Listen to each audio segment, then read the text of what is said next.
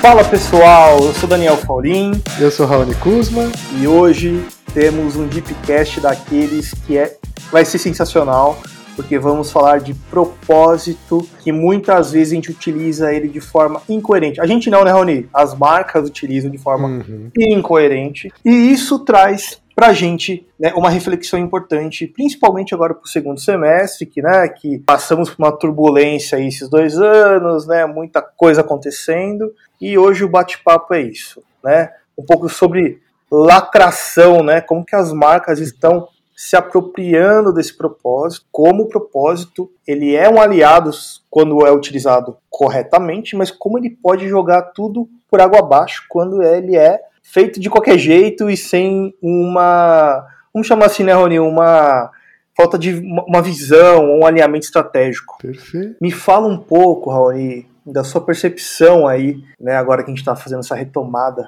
DIP, de como que você enxerga o propósito, o que, que é o propósito, como que você enxerga nas marcas de hoje, né, que isso é, um, é uma moda, é um tititi, o que, que é isso daí, né? Cara, isso é uma Baita pergunta importante. Primeiro, gente, que feliz estar aqui de novo.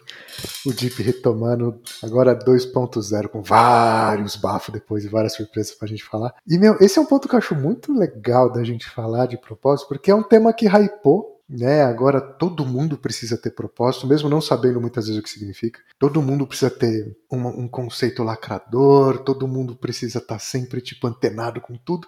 E a gente esquece que tipo no final das contas a gente precisa de um direcional de negócio que a gente chama de propósito, de DNA de marca, seja lá de como é que for. E esse direcional precisa ser coerente com aquilo que está na cultura desse DNA, né? daquilo que faz o negócio acontecer no dia a dia. Não é simplesmente de como eu comunico essa tranqueira ou essa desgraça ou esta coisa coerente que a gente torce sempre para que seja. Sim. Então é muito interessante, cara, que a gente, principalmente a gente está num mês tão importante que é essa da, da relação do orgulho, do orgulho, do orgulho afetivo, de todo esse universo rico e maravilhoso que existe, é, do amor que é amor e ponto, acabou. E Humano, decência que né? é essência, merece ser digna e é. acabou também, ponto. Exato. É, o como a gente começa a ver, por exemplo, cara, empresas que a gente sabe, porque a gente é macaco velho do mercado e a gente é professor, então a gente também tem muita aluno que vive nessas empresas, que estão sempre com uma bandeirinha quando tem algum mês e quando a gente sabe como é que a coisa funciona lá dentro, a gente descobre que a bandeirinha ou sem bandeirinha não existe dignidade ou, ou coerência nenhuma com o propósito, que é muito fofo no textão, mas que na prática é, é, literalmente não só incoerente, mas muitas vezes perverso com uma cultura organizacional que só engole e cria pessoas com burnout, né, que a gente vê muito. E aí é interessante esse ponto até do burnout que eu que eu trouxe agora, de, acho que talvez evoquei um bagulho que eu nem fazia ideia que eu ia trazer. mas você começa a ver, né, cara? E aí eu já queria te pedir uma opinião, jogar uma bomba aí pra você. Hum. Porque a gente começa a ver, né, ao mesmo tempo que tem o boom do propósito, e esse propósito deveria tornar o negócio mais humanizado, ao mesmo tempo a gente também vê o boom de burnout, depressão, de, de, tudo, de tudo que é lado dentro das organizações. Então alguma coisa tá errada. Tá batendo, né, Rony? Não tá batendo. Eu queria te fazer essa pergunta aí, essa pergunta já de um milhão, assim, tipo, cara, quando não existe coerência, faz sentido ter DNA? É, então. Eu acho que é, uma, algo que a gente pode trazer aqui é o autoconhecimento ele é super importante, seja ele na vida pessoal, profissional ou da, da marca né, em si. Porque é, é aquela, aquele velho dilema, né? Se eu não sei para onde eu quero ir, qualquer caminho é caminho. Uhum. Então, eu acho que às vezes a gente fica. Eu vejo marcas aí importantes de mercado que tem uma reputação né, gigante e agora elas ficam perdidas, cara. Né? Porque é, não está olhando estrategicamente para a marca dela. Ela não está construindo valor para o mercado. E quando você fica meio perdido, assim, né? É, perdido no espaço, né? É, você fica, caramba, e aí? É, eu tenho que ter um propósito? Não tenho propósito? Né? O que, que é o propósito? E aí você vê que essa cultura organizacional precisa ser repensada, né? Desde a e é top-down, no meu, na minha opinião. Porque se não faz sentido, né? É, uma coisa é eu ter um propósito que conecte com o valor, conecte com a estratégia, conecte com as pessoas que fazem a empresa acontecer. Outra coisa é ter um propósito que não serve para nada, serve de enfeite para dizer que eu sou cool, que eu sou legal, que eu defendo os animais, que eu defendo o planeta, que aqui tem diversidade. E no final não tem nada disso. Né? Então acho que a gente tem que separar muito bem é, esses dois mundos. Quem faz de verdade, que faz acontecer, e merece aplausos aí, porque não é uhum. fácil. E aquele que é de mentira, que eu acho que precisa provar muita coisa para chegar, né? Ter um discurso que seja palpável, mas no fundo não é, não está na essência, não está no DNA. Então, Rony, é um, é, é, eu acredito que é um, uma discussão super importante, porque no fundo eu, eu imagino assim que o propósito ele é como um, de, um GPS, cara. É, uhum. é para onde a gente está indo. As pessoas têm que acreditar naquele discurso, acreditar naquela frase, acreditar naquela. É, é realmente o, o discurso mesmo, porque se a gente tiver um discurso fraco, né, aquela coisa que não agrega, aquela coisa que não conecta, as pessoas no dia seguinte já vão esquecer, não vai fazer sentido. E aí eu trago uma palavrinha chamada significado. Se não tiver significado no seu propósito, no porquê você faz o que você faz uhum. todos os dias, eu acho que o resto se torna muito vulnerável, muito frágil. Você sente isso também? Muito. E aí eu queria até trazer um, acho que um ponto que é bem legal, que é o lance da reputação né? E, e essa fragilidade, cara, é, chega a ser bizarro, porque você, a gente começa a ver, a gente que trabalha o dia a dia com estratégia de marketing, a gente começa a ver como isso está ficando mais recorrente e recorrente num, num nível do tipo como se todo mundo fosse idiota, opaco, e não enxergasse essa dinâmica é, sem crítica. Né? A coisa é muito bizarra.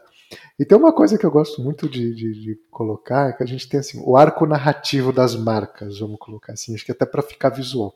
Aí, chapéu do tio Raoni aqui de sala de aula. É, muito bom. Cara, e como é que aparece, né? Fica muito latente isso, cara. Fica muito, fica muito marcante. Tem uma onda de mercado. Né? Aconteceu um fato.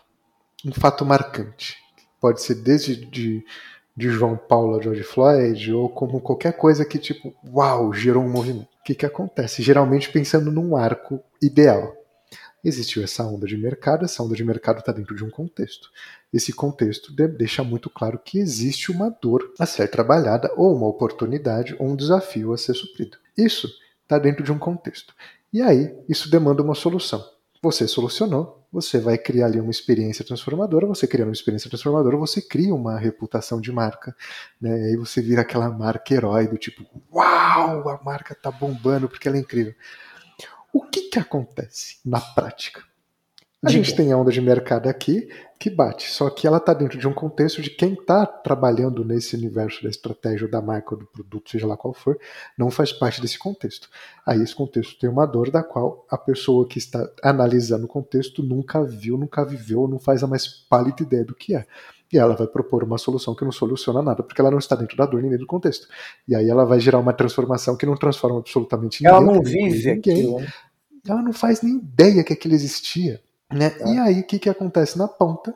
A marca, ela, na verdade, ela vai ter ali uma reputação extremamente frágil, baseada numa onda de mercado, ou no silêncio, pensando em cultura organizacional de quem paga boleto no dia a dia, porque tá é. lá porque precisa e não porque tem um, um, encantamento com uma cultura. Então, no final das contas, cara, eu acho que isso é muito bizarro e eu acho que rola um probleminha ali na cabeça de quem toma a decisão, porque eu acho que esse é o foco, né? Também falar de estratégia de marca é falar de tomador de decisão e falar dessas claro, relações. Claro. Porque, cara, você está literalmente pagando e investindo milhões em comunicação, milhões em marketing, campanha, para ser frágil, cara. E é tão mais caro ser frágil. Porque está seguindo uma onda, né? Não está sendo aquilo porque é genuíno. Eu, cara, de verdade, na, nas últimas feiras aí que eu né, tava presente, eventos do B2B, inclusive, todo mundo agora é green, é orgânico, é vegano e etc. E fico pensando, caramba, né, meu, será que essa empresa realmente ela tem essa causa de transformar os produtos em, em soluções naturais, né, que pensam no bem-estar da, da, das pessoas e do mundo, ou se só tá pensando no cifrão ali no final do dia, né? Porque isso é uma moda, a gente tem que surfar a onda do jeito que a gente puder. Então, eu, é isso que eu não entendo, porque o propósito ali é, por mais que a diretoria, enfim, as pessoas tentam colocar isso como uma verdade absoluta, sempre pensamos nisso e tal, a hora que você vê quais são suas políticas sustentáveis ou quais são as suas diretrizes é, para o mundo melhor.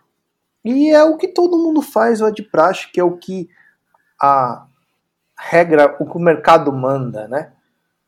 Então, fica uma coisa tão bullshit, tipo, tão chata, né, que as pessoas percebem. E quando as pessoas percebem, pode ser no B2B ou B2C, elas, puta, o valor que tá, a expectativa, né, de valor que a gente pensava que ia ter aquela marca, ela acaba, né, descendo muito porque por um momento até convence, mas depois isso não, não cola mais. Exato. E, isso, e eu acho que isso tem tudo a ver com o propósito, cara. Eu acho que trazer isso, né, todo esse, esse contexto que você trouxe, se a gente quer ser, quer mudar nosso posicionamento, quer trazer valor em alguma área e tal, mas a gente não faz a puta ideia do que, que é viver aquilo, como diversidade, a gente está falando agora há pouco, inclusão, às vezes as pessoas querem ter porque está na moda, e, mas não tem uma pessoa pensando estrategicamente ali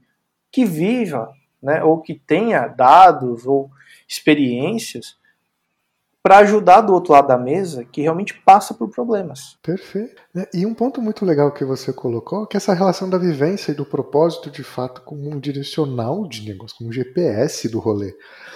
Porque senão, até o papo que a gente teve no BioBeauty, né? De, foi, de, de foi, fato, verdade né, visão de design, design circular, visão de branding e reputação, que essa relação, cara, entre a narrativa e, a, e, o, e o fato existe muitas vezes um abismo de diferença. E aí, o que, que é interessante, cara, dentro desse abismo, tá todo aquele discursinho que a gente fala e não faz, tá tudo aquilo lá, e hoje a gente tá cada vez mais em teto de vidro, né? Pois é. então, é. putz, ainda mais a gente que trabalha com marca grande, marca pequena, marca média, e a gente, mas a gente tá nesse dia a dia. Uma coisa que eu vejo muito maluca, cara, é o seguinte. Cara, e eu, eu tava vendo, conversando hoje com o pessoal com, que eu tô trabalhando no, no em diretrizes antirracistas para uma marca específica, tá? Do, do mercado. Sim. E a gente começou a falar, cara, rolou uma onda ali por causa da, da Rio 92, do, enfim, dos ecos ali, desses grandes movimentos do, na, na relação ambientalista. O mundo começou a falar, cara, isso faz sentido. E o que, que as marcas fizeram? Começaram a correr atrás. Mas assim, correr atrás loucamente para criar. Vai atrás de ISO, certificação de sustentabilidade. E, cara, ser sustentável sai caro.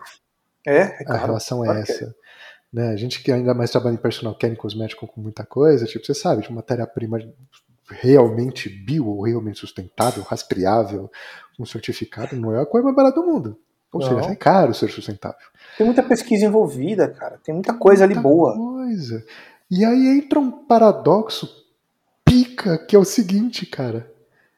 Você está vendo uma onda de mercado agora que também vai auxiliar o desenvolvimento de, uma, de, um, de um posicionamento muito claro e muito orientado para uma para uma relação de vínculo com, com o seu consumidor, mas você não investe um centavo, que é o campo da diversidade, que é o campo do, do diversidade de todos, né, das de etnias, de gênero, seja lá qual for.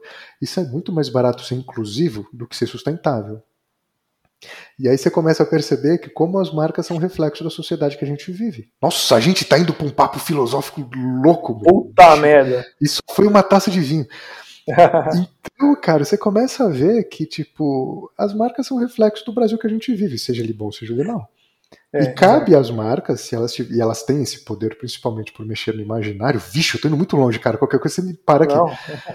Que é essa relação do tipo, cara, como é que a gente cria significados, né, significantes para falar que eu sei que eu li alguma coisa já, e, e direcionar um novo, uma nova cultura de consumo, uma nova cultura empresarial, porque é Perfeito. possível. É, falta Perfeito. vergonha na cara e falta vontade, porque não precisa nem de tanto dinheiro para fazer isso acontecer. Muito ao contrário do que a gente fez há, há pouco tempo e ainda a gente faz, que a gente precisa de muito investimento para ser sustentável, de fato.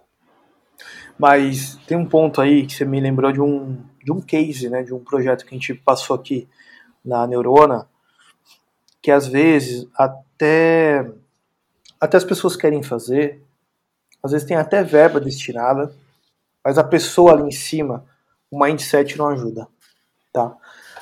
E isso é um alerta que eu queria trazer aqui, porque a gente passou por um todo um, um trabalho de rebranding da, de uma, uma, empresa, de não vou falar o nome, mas assim que é, é do mercado B2B. E essa empresa, Raoni, é, estava vivendo um momento de sucessão. Então, os pais ali, toda a família, uma empresa familiar, então faturando milhões aí. Então, porra, legal. É, temos uma marca antiga, valores frágeis, ninguém lembrava dos valores, propósito não tinha, missão e visão, missão, visão e valores era algo muito subjetivo e ficava na parede, ninguém olhava para aquilo. Ou seja, eles não vivi, vivenciavam a marca como ela deveria ser. Né? E quando a gente chega explorando toda essa parte da estratégia, do DNA, dos arquétipos, é, como que a gente constrói toda a estratégia dessa marca para valer mesmo, escutando pessoas, fazendo entrevistas, trazendo é, o cliente para confrontar, para entender se ele percebe a marca como as pessoas de dentro imaginavam que ela refletia do lado de fora.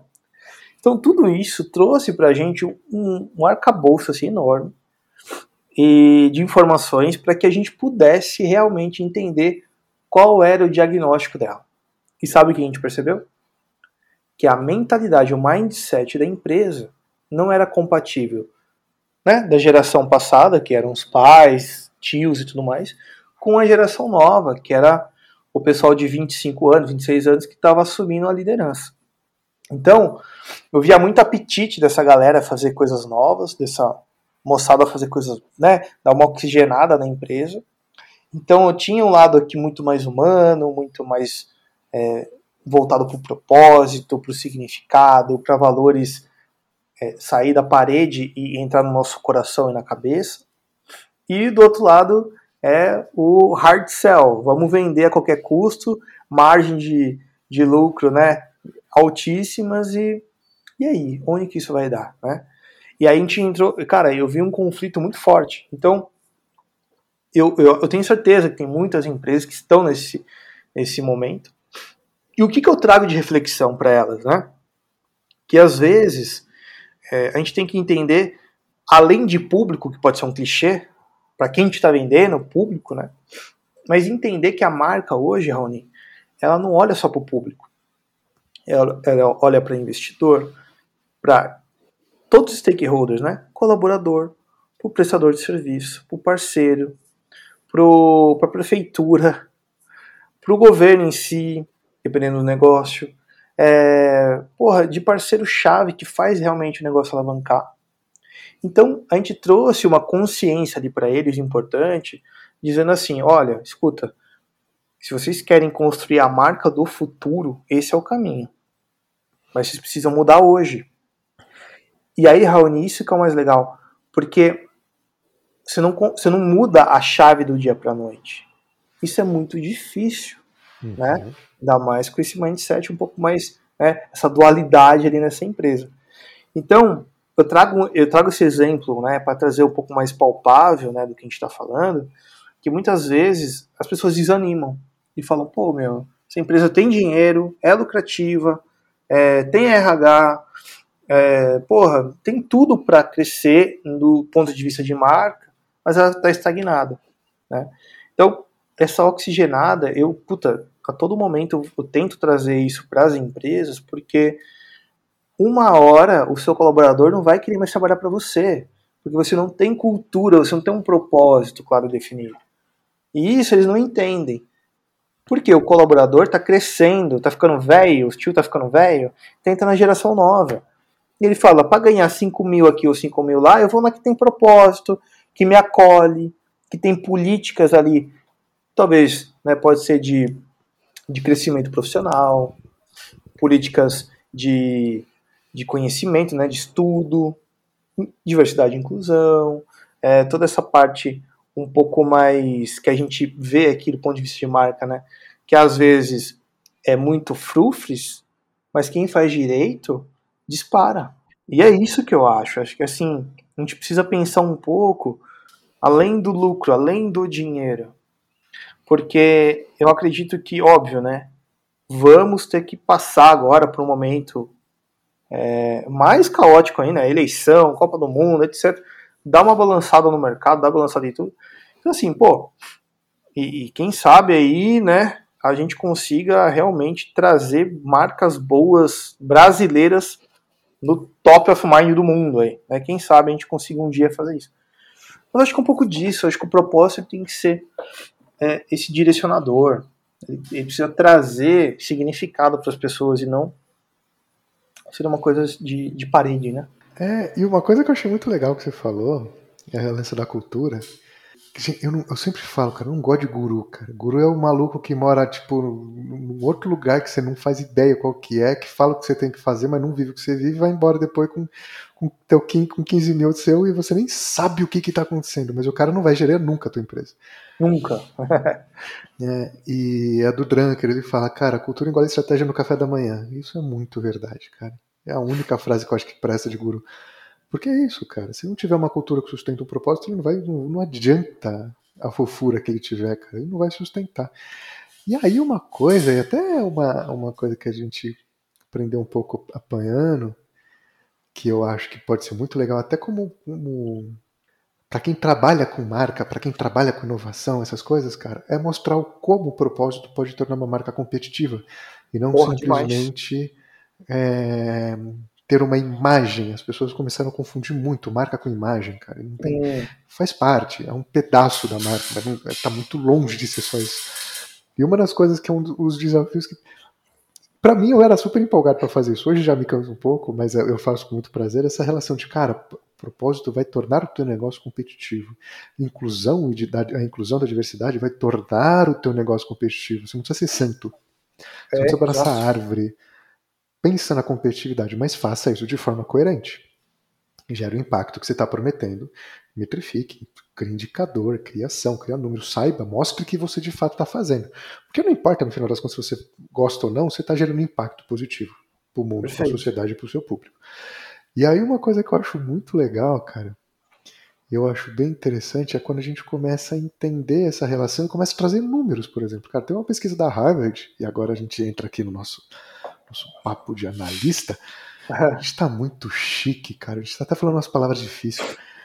Demais. É, que é, cara, a Harvard Business Review fala que, cara, empresas que trabalham com, com inclusão da diversidade de forma concreta, de forma prática, são 152% mais competitivas do que as outras empresas. Por quê? Simplesmente porque as empresas com inclusão da diversidade sabem entender e analisar um consumidor diverso.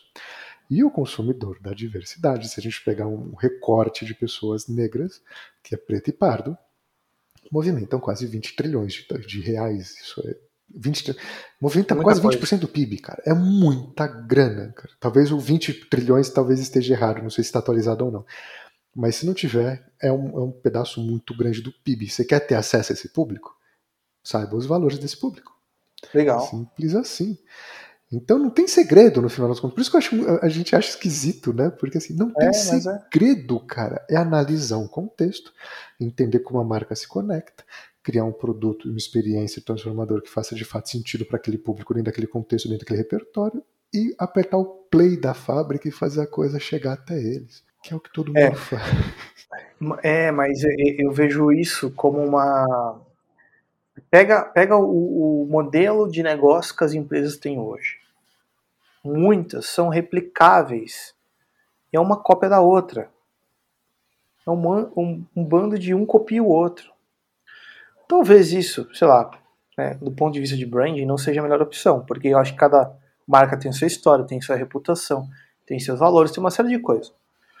Mas do ponto de vista, ponto de, vista de negócio, de fato, às vezes pode fazer sentido, porque ele replica o modelo do amiguinho do lado e está ganhando seu dinheiro.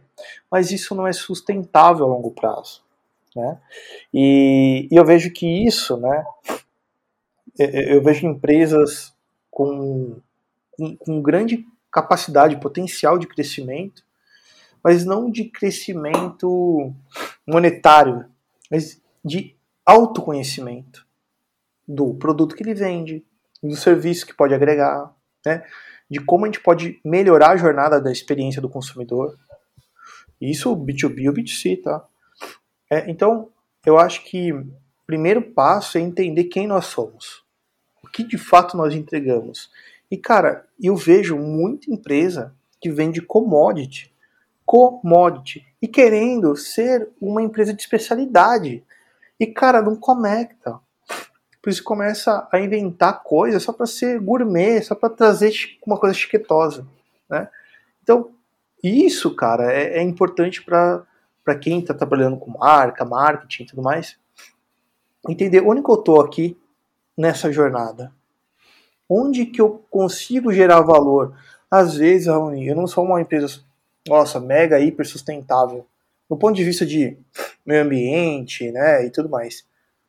Mas eu vou compensar num outro lado que é social. Ou vou compensar é, de um outro lado que é, porra, eu não trato o básico aqui, que é minha água, ou preservo minha, ao redor da minha fábrica alguma coisa que, que não é de minha responsabilidade, mas eu vou fazer. Então, eu vejo isso muito forte, é, empresas querendo ser, querendo ser coisas que não são, e ao mesmo tempo desconexas com coisas que ela deveria é, optar ali para gerar valor para ela mesma. Então não é só viver num mundo pô, sem poluição, né? Algo nesse sentido, mas é, porra, às vezes você pode abrir sua empresa no final de semana e dar um curso técnico ali, ou profissionalizante para a comunidade. Não é demais? Você já não está fazendo uma coisa interessante? Só que isso tem que estar conectado com o seu propósito, tem que estar conectado com a sua essência, senão mais um faz de conta que não leva a lugar nenhum, né? Então a gente vai bater muito forte nisso. Cara, eu acho isso muito legal, é, e eu como essa falta de análise faz com que literalmente as marcas elas percam oportunidades. Ela, não é uma questão né, só de estou mudando o mundo. Ninguém precisa ser cara síndrome de Salvador. É, exato. Cara, é, é uma questão de oportunidade. Até trazendo um, um trazer dois causos. É, Conta, agora. A gente fez a estratégia de inbound de uma marca muito grande de marketing digital, muito legal, muito querida. A gente é muito fã delas. E aí uma coisa que foi muito interessante, assim, cara, eles falam muito com gente do ambiente urbano. Claro, tipo, eles colocam tipo um nível de, de, de conteúdo, de, de, de, de, repertório, de claro, quem, quem manja muito de marketing digital e que precisa desse serviço, né? Então os caras eles levaram um, um nível muito alto para falar de demanda e para falar de expectativa de consumo. E aí a gente chegou pro cara e falou, legal, cara, ó, só que tem uma coisa, meu, o Brasil é gigantesco. E como é que você vai vender um serviço de marketing digital com um ticket extremamente alto para um maluco que vende boi né, em Goiás e que se ele assinar um cheque do que ele ganha no mês, ele compra a tua empresa porque o que ele ganha no mês você não ganha em dois anos. Que tem isso. Né? A gente esquece que tipo no mundo não é São Paulo e Rio e a gente esquece que nem todo mundo é digital. E a gente também esquece que as pessoas têm um letramento digital muito básico. O Brasil é um país pobre com ilhas de excelência, o que não significa que essas ilhas de excelência sejam um padrão. Então, é, é, interessante quando a gente começa a entender e ver um pouco para além do, do discurso de que a gente vê na internet, do tipo, sabe, o guia definitivo do brain, o guia definitivo de persona. Cara, tira a bunda da cadeira, vai entender o Brasil que você vive para é. suprir a dor de alguém que seja real. Senão fica um bando de gente achando que vai, vai resolver o um pepino e só cria mais problema, porque não faz absolutamente mais nada além disso. E aí você cria uma marca hoje que sobrevive até amanhã, aí você fala, putz, a economia do país é uma desgraça, ser empreendedor no Brasil é uma desgraça. Mas legal, o problema é que você não teve competência para entender o que você está fazendo, nem supridor de alguém que tem que ter uma demanda. Então é muito maluco isso, cara, é muito, muito maluco. E eu acho que um outro, um outro caso que é até um que a gente trabalhou junto, que eu achei super bacana, e não, vou citar a empresa, logicamente, mas foi um caso muito legal, de como a gente, de como é, é comum se desejar um posicionamento sem ter estrutura para entregar esse posicionamento. Né, do tipo, não, vamos, imagina se a gente colocasse o nosso, o nosso cliente, que é super querido também, cara, vocês vão ser uma agile, vocês vão fazer aquela coisa ágil, blá, blá. Legal, e aí você vai ver a estrutura produtiva dos caras, se for ágil, você quebra. Então também essa coisa de querer ser, querer ser, querer aparecer, cara, bicho, é, é um tiro no pé, meu. Total. E para quem tá escutando a gente e fala assim, puta, vai beleza, né? Entendi tudo. É, como que eu começo pelo meu propósito, né? Como, vamos supor, eu tenho uma empresa, tenho uma marca já bacana, pode ser B2C, B2B, enfim. Como que eu transformo meu, minha empresa com um propósito forte, né? Uma coisa que tenha significado, sentido para as pessoas, né? Se eu posso dar uma dica e você também, por favor. Claro, opa! É nice. Eu acho que a primeira coisa é você reconhecer onde você está pecando ou o que você pode ser melhor desse do ponto de vista organizacional cultural da empresa. Porque muitas vezes a gente acha que a marca é coisa do marketing é coisa lá do do enfim da publicidade não sei do a própria empresa da agência que está fazendo isso. Pelo contrário marca se a gente não colocar ela como modelo de negócio, brand como modelo de negócio, onde todos trabalham em prol da marca para fortalecer ela, a bagaça não vira. Primeiro ponto é esse. Porque, um exemplo prático, né? Não adianta eu falar assim, nossa, eu tenho um puta brand book maravilhoso, fodido. O cara liga lá na sua empresa e você tem um tom de voz totalmente inadequado. Ou seja, você não teve treinamento. Então você tudo que você construiu numa ligação, a, a pessoa já não percebe aquilo. Isso tem muito. Então, acho que uma das dicas que eu dou, óbvio, né? Se você não tem capacidade de fazer isso em casa, vá atrás de empresas, consultorias, enfim, qualquer tipo de pessoa que possa te ajudar a identificar onde você está pecando e onde você pode ser melhor. Né?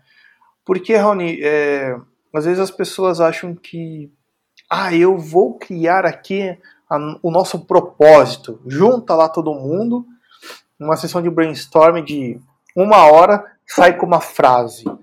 E essa frase é ótima porque foi construída em conjunto. E não é isso, cara. O propósito tem que tá, fazer sentido com a razão de ser desse negócio.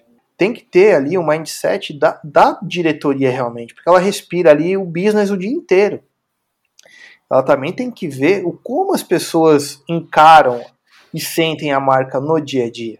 E ela precisa entender também como ela é percebida. Né? E aí você fala, opa, entendi quem eu sou, agora eu consigo construir né, uma narrativa, um storytelling, todo uma, algo mais amarrado com aquilo que eu penso. E eu ressignifico algumas coisas e aproveito tudo que eu tenho ali de coisa boa para potencializar essa marca. Só que o grande problema que demora-se muito, demora-se 10 anos para você esquece a marca, depois de 10 anos você começa a pensar nisso e quer em dois meses, não sai. É, então, uma dica que eu dou é, é faça diagnósticos periódicos, frequentes na sua empresa. Pode ser pesquisa de clima, ajuda bastante. É, como que as pessoas enxergam a marca. Né? Quer pegar uma, uma perguntinha básica que, que faz muito sentido? É como que a sua marca gera valor para o mundo? A sua opinião. Como a marca que você está aí imerso dia a dia gera valor? Então, assim, é, são pequenas dicas que te, quem está escutando a gente pode se inspirar para começar a ter um passo né, da mudança porque marcas iguais aí, cópia da outra, tem um monte. Agora, ninguém copia minha história, minha reputação, as pessoas que estão comigo, do jeito que eu falo, do jeito que eu me visto, do jeito que eu penso. Isso é único, não é? Perfeito. Cara, e uma dica que eu daria, cara, visão sistêmica.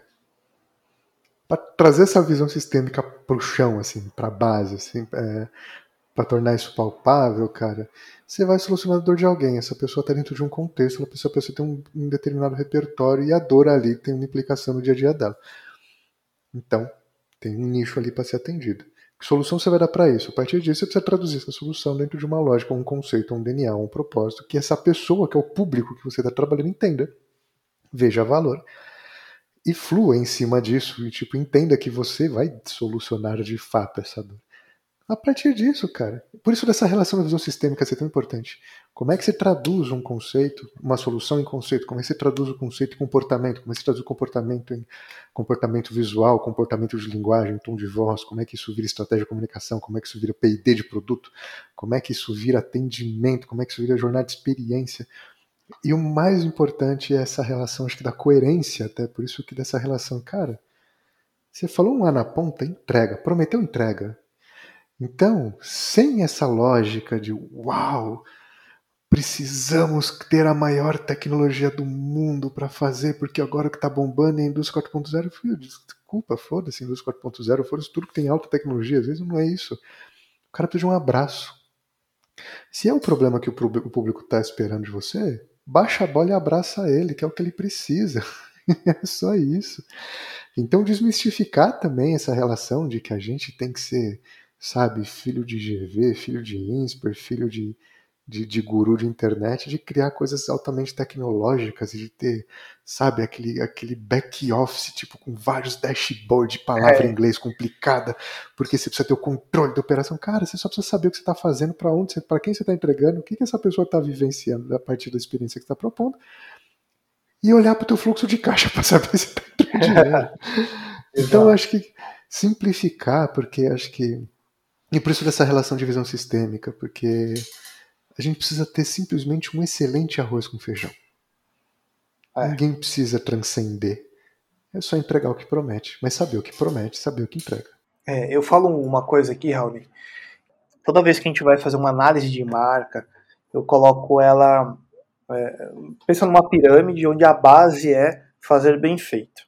A parte do meio da pirâmide é como que eu gero experiências memoráveis ou como que eu consigo fazer alguma coisa criativa ali para conectar com o meu público num segundo patamar, né? E no topo da pirâmide a gente tem ali o propósito. Então, uma coisa não substitui a outra. Né? Então, quando eu falo de fazer bem feito, é entregar na data, cumprir com o prometido, dar um bom atendimento, ser educado com os meus clientes, trazer ali uma jornada básica, mas bem construída de toda essa experiência.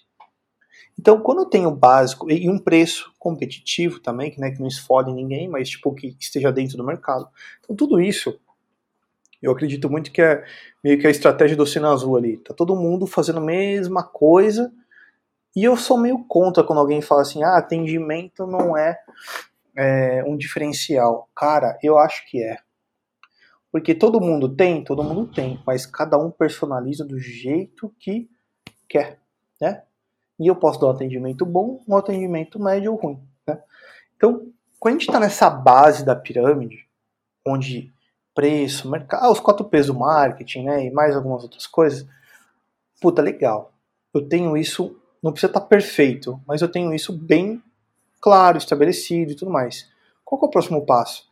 Pense na experiência. Então, dos seus stakeholders, quem é que te você não consegue ter dinheiro e tempo para atender todo mundo com excelência. Isso é óbvio. Então, quais dos seus stakeholders merecem uma atenção especial que vai agregar no seu negócio? Pô, traça uma jornada incrível para você gerar uma experiência bacana para eles. Né? Então, esse, me, esse miolo aí é conte histórias, traga essa conexão, né? vivencie de perto esse, essa trajetória aí desses parceiros, enfim, para que o propósito ele consiga realmente, né, transcender na sua organização, não no mundo, mas na sua organização, porque daí você tem as três ondas trabalhando, né, é, surfando aí em conjunto, que é, pô, eu tenho meu propósito que XPTO aí que tem tudo a ver com a minha marca, mas eu não estou deixando o atendimento de lado lá na base eu não estou deixando de entregar lá na base. Então, às vezes as pessoas confundem. Tem um propósito muito bom na pirâmide, lá né, no topo, mas o atendimento é um lixo. Né? Toda essa parte básica, que não deveria ser básica, é muito, fica muito aquém de quem deveria ser. Então, é, isso daí, gente, é, é algo que eu acredito muito. Eu acho que as pessoas também trazem isso para o nosso dia a dia aqui da, da agência querendo, quero ter um propósito, como eu faço? Opa, vamos ver lá na base como é que tá isso, né? Porque senão não adianta, cara. Meu propósito vai por água abaixo quando eu falo uma coisa eu entrego outra. E aí você fala da percepção de valor, né? É, porque assim, no final das contas, até complementando o que você trouxe, que eu achei muito, muito, muito legal, cara, é uma marca ela tem dois pilares, cara, basicamente, que o resto é mutável, o resto é orgânico. Proposta de valor, propósito, DNA, conceito, seja lá como a gente pode transformar. E os vínculos que ela cria com essa proposta de valor. Porque a proposta de valor, eu estou propondo valor, eu vou conectar com valores do meu público, né, com as pessoas que vão ver o valor em mim. Então eu tenho dois pilares. O resto é o fazer bem feito. E ponto. Então essa relação do, do, do, do, propósito ele é extremamente competitivo porque vai estimular com que o meu público veja valor em mim. Se ele ver valor em mim, eu vou criar vínculo, criando vínculo. Eu crio de fato uma comunidade para minha marca. Eu não crio só clientes, né, é. que a gente via nessa relação do, do clientelismo. Ah, não, cara, não, cara, aqui eu tenho uma comunidade do tipo fala mal da minha mãe, mas não fala mal da minha marca. Tipo, a gente não precisa. A gente, eu me sentiria muito mal de trabalhar no, no design de conceito, na estratégia de marca de, um, de uma marca que alguém vendesse um rim para comprar um, um, celular por causa de uma maçãzinha atrás dele. Mas é isso, a gente precisa a gente criar brand love, as love branding, sei lá como é que chama isso, essas modalidades dos jovens, é, essas coisas aí. É, a gente só compra criar relevância, cara. E relevância se cria com valor, e valor se cria a partir de uma proposta. Exatamente. Que é entregável. Então, e, e, cara, eu acho que a gente começa a ficar velho, começa a ficar crica, mas é, é, é pragmático, sabe? É uma coisa prática. Não, mas eu acho que isso é um pouco da nossa experiência também, é, porque a gente já viu muita coisa, né? Eu penso que quando eu comecei lá a dar algumas palestras no Senac, lá no começo, eu vivia ainda um ah, um sonho ou alguma coisa muito de que marca todas eram muito boazinhas, que ajudavam o mundo, que faziam as coisas corretas e tudo mais. Aí quando você começa a trabalhar e entender um pouco mais o mercado, você vê que não é bem assim, né? E, e você começa a entender que tem uma lógica de mercado muito forte, onde o lucro interessa. Então, boa parte, não estou falando de, né, de marcas grandes aí, não vou citar o nome, mas beleza. A gente tem ações né, de, que fazem bem para o planeta até a segunda página, né? Porque a partir do momento que não der um pingo de lucro isso daqui ou começar, é corte, é corta na hora, né? Então assim, eu acho que quando a gente trabalha com marca, gente, é, a gente tem que entender que a marca, ela sim é um universo. O que o Raoni falou é fodido, que é conectar com comunidades, né? Conectar com pessoas, empresas que agreguem de alguma forma no negócio, né? Porque hoje a gente não faz nada sozinho. E a tendência é que a gente compartilhe muito mais, né? escute muito mais também, do que apenas sair fazendo igual um louco. Né? Então, eu vou pensar mil vezes agora se aquela estratégia de marca que eu estou adotando e tudo mais está tendo impacto também na minha cadeia, está tendo impacto também com, as, com os meus parceiros diretos. Né? Então eu não estou só largado no mundo, não. Hoje eu dependo do outro para eu existir. Né? Então eu coexisto o tempo todo. E eu acho que a partir do momento que as, que as pessoas entenderem que marca se constrói no coletivo, que marca se constrói fazendo um propósito verdadeiro, que marca se constrói com valores fortes e autênticos, né? E também, por que não, né? Defensores da marca às vezes a gente quer ser defensor da marca do cliente, do público externo. E aí, o público interno, será que defende a marca? É, às vezes a gente não olha para dentro, né?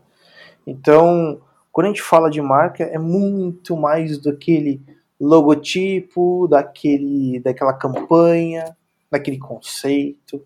Marca é muito mais, é uma coisa que está dentro da estratégia de negócio de uma empresa. Né? E é isso, cara. Eu acho que quando a gente começa a trazer exemplos, como você trouxe aí, me anima bastante porque a gente pode compartilhar aqui histórias de empresas que, pô, às vezes tem tudo para dar certo e fica muito presa em princípios do passado ou, ou valores do passado. Né? Eu acho que isso é, é legal isso porque traz para as pessoas um pouco de experiência, sabe? É, como é do outro lado também. E às vezes a gente acha que isso acontece na nossa, nossa empresa e fica revoltado. Não, acontece um monte aí. É, é isso. E uma coisa que eu acho legal, até trazendo essa coisa do tempo, né? É, Para a gente inovar, tradição e inovação andam de mão dada. Por mais que ninguém goste muito dessa lógica, porque acha que inovação é sempre um novo, a gente esquece que inovação é só um valor percebido, cara. Se alguém falar para você, uau, o Tesla é incrível, o outro lado pode falar, que porra é Tesla? e se tornar irrelevante. Então, se é percebido uma relação de valor, precisa ter repertório. Para ter repertório, precisa ter tradição, precisa ter caminho, precisa ter jornada, precisa ter experiência. Então, é legal quando a gente percebe assim, cara, que tem essa transição né, de, de, de gerações, mas o que, que fica de valor de cada geração? O que é valor para um que pode se conectar com o valor do outro? Porque no final das contas ele dá com gente. Né? Então é, é muito exato. interessante, cara, que é, as marcas mais antigas têm muito a ensinar. Não é porque a gente saiu, a gente está falando de coisa high-tech que a gente vai ensinar uma Philips que tem, sei lá, com centena de anos a ser, ser mais legal do que ela era. É, total. O Raoni, eu, tô, eu, inclusive, né, eu estava estudando um pouco aí para as aulas que eu estava dando aí sobre as gerações, né? E é um pouco disso, né? É, eu sou um millennial e, e, o millennial, nossa, é demais o millennial, né? Mas eu percebi que, assim, estudando um pouco das gerações, eu vejo que a gente nasceu no offline a gente foi para online durante a nossa adolescência. Então, o e-mail, a, as mídias sociais e tudo mais aconteceu durante o nosso, nosso crescimento. Então, eu lembro que no meu primeiro emprego com 16 anos, que não era nem agência ainda, era uma empresa de peça de empilhadeira, tinha lá um computador muito zoado, que você colocava o disquete ali para gravar todos os catálogos ou todas as peças que a gente estava né, é, catalogando de fato ali e, e oferecendo para algum tipo de empresa ali do, do, da região, né?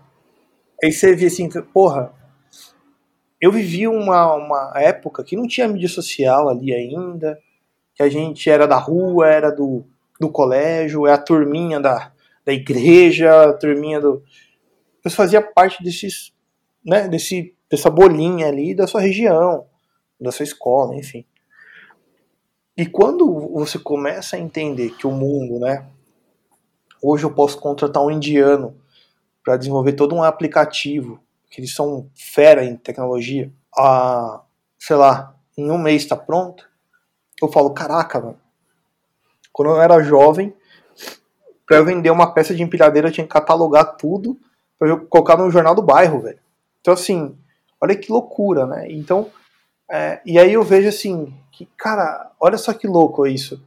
Hoje tá tão globalizado, tá tão, né, a um clique você fala com qualquer pessoa do mundo, que as marcas mais antigas têm dificuldade de entender esse, é, primeiro, esses milênios geração alfa aí, nova, né, e não tá, cara, não, não tá conseguindo gerar valor, de fato, né. Então eu penso assim, porra, naquela época era muito difícil, porque é, você não tinha, às vezes era uma, uma publicidade, uma comunicação muito restrita, né?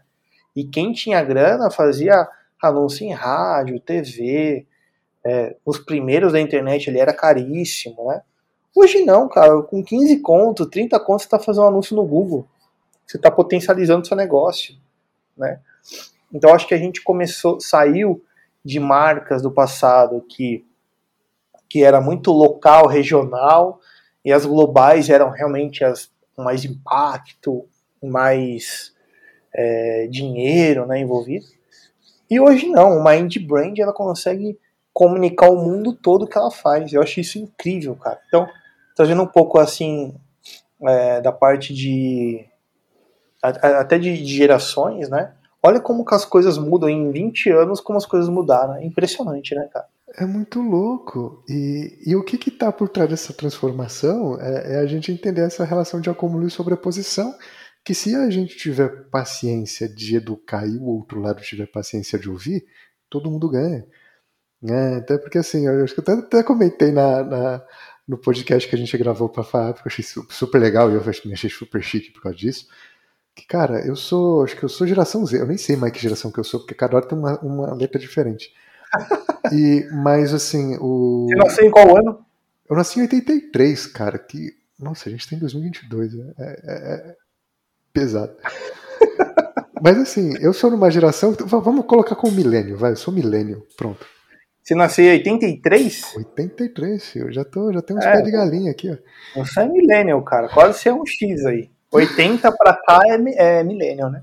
E aí, o que que acontece, cara? A minha geração é muito mais nova, muito mais digital do que a do Bill Gates. Só que o Bill Gates criou a Microsoft. Eu uso meu celular para, sei lá, Instagram que ele cresce. Essa tecnologia que eu acesso.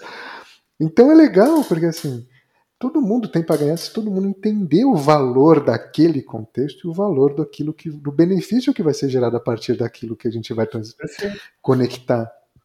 Então, é, é, e aí você começa a ver o, a, a, qualidade do fator humano dessas empresas, que é aí que pega.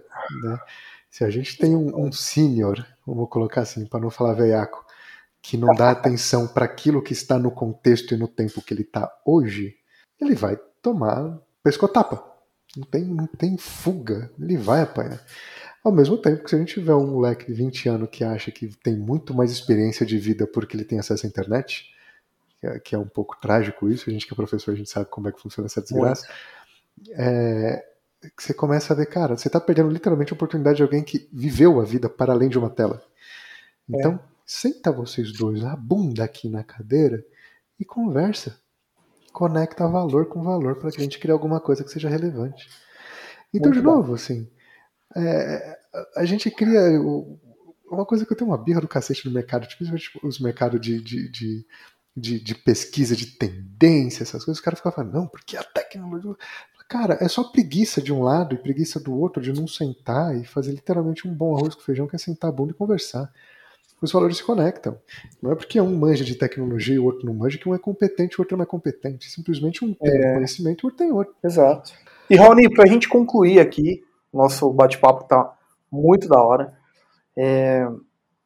Conta aí mais uma experiência que você teve que, que tem a ver com esse lance do propósito, que você teve que criar talvez uma marca que tivesse um, né, construir, né, desfragmentar toda essa jornada aí de, de quem eu sou, para onde vou, como que eu quero chegar e tudo isso, para que as pessoas tangibilizem isso, né? E eu conto também uma história aqui, alguma coisa que, que faça, que traga para o pessoal como conclusão do nosso DIP, pelo menos uma experiência para gerar insight. Claro, ó, tem uma marca que eu tenho muito carinho, que chama Amazonian Care. É, foi, foi algum tempo já que eu fiz o conceito deles. E foi uma experiência muito interessante, porque assim, é, o produto veio pronto já. Na verdade, foi muito mais entender a dinâmica do mercado, o DNA do, do, do, do, do empreendedor, mas já entendendo que tinha um produto pronto. Né? Super incrível, super produto fantástico. E aí a gente começou a entender como é que a gente diagnosticou né, esse DNA, entendeu a dinâmica do mercado, entendeu a dinâmica de consumo, entendeu a dinâmica da concorrência, e a gente chegou numa lógica muito direta e muito prática, que é um produto de biocosmético que vai da floresta à pele de forma direta, de forma prática, de forma pragmática. E aí, de certa forma, a gente vai fazendo todo um funil, né, de que vai do, do que, que eu faço, para o que, que eu entrego, como eu entrego e o benefício que você vai ter para gerar esse, essa lógica de encantamento e conversão. Mas que foi muito incrível e foi muito legal, porque quando eu falo que eu vou da floresta à pele, eu estou criando já uma lógica de storytelling que é prático, que é entregável, porque tem toda uma operação por trás que faz isso acontecer, que, que leva em consideração o extrativista que está raspando a casca da árvore para tirar um óleo, um insumo, toda a cadeia de valor que vai enriquecer esse processo, todo o beneficiamento que tem no laboratório, todo o P&D do produto, tudo que foi pensado para transformar aquilo em experiência de consumo, até chegar na tua pele e você poder sentir a floresta amazônica na tua casa, onde você estiver. Muito então, bom. Toda essa interação, por causa de duas palavras, que existe um racional violento para fazer uma pesquisa épica para entender todo o processo, mas que a gente consegue traduzir um propósito e gerar um significado muito forte para a gente fazer uma promessa que vai ser entregável, vai gerar uma experiência única e vai permitir com que você se transforme naquele momento em alguém que está na Amazônia passando um produto. É isso. E o foco que é legal do foco não é o produto pelo produto, é a experiência e a narrativa que ele vai te trazer como um complemento de experiência para aquilo. E aí quando você passar um produto que tem essa lógica, essa narrativa, esse propósito, você vai estar dentro do contexto que a marca está te proporcionando, para além da função de um produto. Né? Então, meu, meu, meu dia a dia é fazer, é fazer DNA de marca, né? fazer propósito. Então, mas esse eu gosto muito porque ele é um produto que é viável das pessoas verem, que chama Amazonian Care, que ele escreve Amazonian Care no Google, você vai ver. Então é muito, fica palpável, né? O B2B ele já fica um pouco mais abstrato para quem não faz parte desse mundo. Né? Então, e tem outras coisas, tipo, cara, mercado de capital, a gente começa a descobrir, por exemplo, até um, um cliente atual que eu adoro, é, que a gente começa a descomplicar, cara, porra, é uma gestão de, de investimento, uma gestora de investimento. Você fala, putz, eu vou trabalhar uma, uma gestora de investimento, um monte de complexidade. Não, cara, é, é alguém com uma proposta para gerar, auxiliar a, a, a, gestão financeira de alguém. Ponto. Hum. Então essa experiência é legal também porque vai desmistificando essas coisas do tipo, cara, é alguém que está propondo algo para alguém. Ponto. Então isso é bem legal. Então é entender os públicos, entender a dinâmica, entender o que, que a gente vai prometer, como a gente vai entregar e o que, que a gente vai gerar de experiência após a entrega. E o teu? Conta para nós. Muito bom, muito bom. Muito legal escutar isso. é, cara, eu tenho uma marca aqui que eu tenho um carinho enorme que chama Pink Chicks. Ah, né? sim. É, a Pink Chicks é uma empresa que eles são especialistas em proteção solar, cuidados com a pele, e é cosmético. No, no fundo, eles têm um, um, um, nicho muito forte que é o cosmético de alta performance para o esporte. Né? Então, quem puder ir seguir, ver, Pink Chicks é, Brasil no Instagram. E eles, cara, eles chegaram pra gente há um tempo atrás com uma proposta interessante que é, pô, é, nossa identidade, nossa comunicação é, precisa né, dar um refresh aí, trazer um pouco dessa força, né, desse, dessa parte um pouco mais do, do cuidado, de trazer realmente é, todo o nosso poder, tanto técnico quanto de experiência de produto para as pessoas, né? E eu achei muito legal porque realmente é uma marca com foco no esporte, então, eu não via outra marca com foco no esporte. Normalmente, cosmético ou qualquer tipo de produto ali para pele, rosto e tal, é muito de cosmético, perfumaria, né? Mas eu não via é, produtos realmente para quem está lá no esporte que tem essas particularidades, como assaduras, é, pode ser micose, pode ser talvez um protetor solar que não escorra no olho quando está pedalando, enfim. E, e a gente se apaixonou de primeira com essa marca, porque a primeira coisa que a gente identificou é, é que era uma marca, é, as três sócias lá e também todo o time da Pink, eu, eu gosto muito deles, eles queriam trazer um refresh, mas estavam um pouco assim, não vou falar perdidos, mas estavam querendo uma coisa nova que eles ainda não, não tinham explorado, né? E a gente trouxe todo um, um storytelling junto com a Lara, que você, que você conhece, né? Que é a questão do movimento. Então, é, é isso, né? Toda pessoa tem um corpo, todo corpo tem um movimento e cada um tem o seu movimento. Seja um esporte, seja você andar pela rua, é, seja amador, profissional, enfim. Então a gente é, quis trazer essa democratização, né? Ou seja, não é só porque você não pratica um esporte de alta performance que você não pode usar nossos produtos. Tá? E isso a gente refez, né? Toda a parte de comunicação, identidade, comunicação do, do, dos produtos mesmo, então a embalagem, a caixa e tudo mais. Então a gente tentou trazer essa questão do movimento muito forte como protagonista, né? E a gente viu que né, trazer cores mais alegres, pessoas felizes, bem-estar, saúde, além do cosmético, além do produto em si, né? Porque se você está bem, se acordou bem, hoje você quer praticar um exercício, você pode. Um puta sol gostoso, lindo, né? pô, por que não você ter do seu lado um produto que vai te agregar muito, vai trazer performance no seu treino e vai te ajudar com todo o cuidado que você merece, né? Então acho que esse case é muito legal, gente. Vejam aí Pink Chicks, né? E a gente trouxe todo um redesign da marca deles, né, da identidade de marca, Rony, que a gente saiu de uma coisa fofinha, uma coisa um pouco mais é, teen, uma coisa forte, né?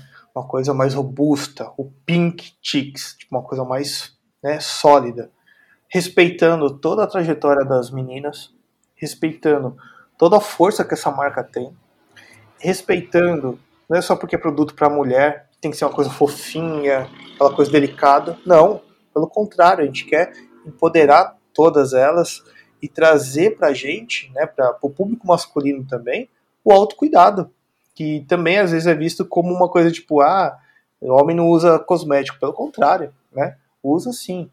Então a gente queria trazer um pouco, sair um pouco do, do pink, que já tem o pink na, no nome, uma coisa um pouco mais forte, robusta para a marca toda. Então, sim, Pink Chicks é para todos os corpos, é para todos os, os movimentos, é para todo mundo que queira se sentir bem e por que não aqueles que de alta atletas de alta performance também. Tem um produto nichado para eles, exclusivo para eles, né? Então, quando a gente está falando de propósito, eu acho que é um pouco disso, sabe? Você entender em que momento a empresa está, entender como a marca gera significado e valor para o mundo. E a gente só foi um, sabe, um trampolinzinho assim? A gente só criou é, uma, talvez ressignificou algumas coisas e trouxe uma nova roupagem e um novo tom de voz, um novo, uma nova identidade verbal para essa marca.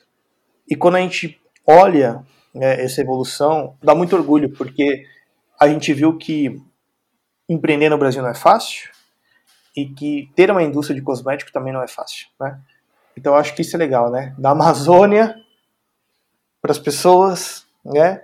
Do empreendedorismo dessas meninas também para o mundo, para as pessoas, pensando em soluções interessantes. Eu acho que é isso que a gente traz de valor, né? Construir essas marcas, cara. Tipo, dá orgulho falar dessas empresas porque de fato você vê que é de verdade, né? Uhum. E faz toda a diferença. É. E tem paixão ali, tem envolvida, né? Tem, tem muita coisa boa ali. Né? E é isso. Show de bola. Muito bom, né? Pô, ai, tava até com saudade disso. Faz tempo que a gente não faz esse negócio, cara. Pelo amor de Deus. É. Mas foi incrível. Foi incrível. E Dani, uma, uma dica pra semana. O que, que você falaria para fechar? Pra gente fechar com chave de ouro o dito? Uma dica. Cara, a primeira dica é o seguinte: é, quando a gente está falando de branding, de marca, não é algo exclusivo do marketing, é algo que a gente tem que construir em conjunto.